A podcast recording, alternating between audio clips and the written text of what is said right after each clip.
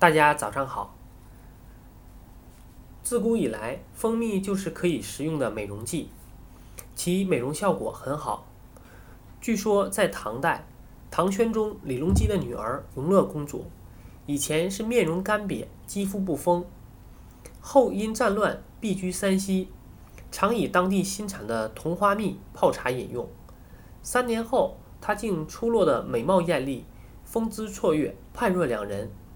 后来才发现，同花蜜能使老者复少，少者增美，具有补髓益精、明目悦颜的功能。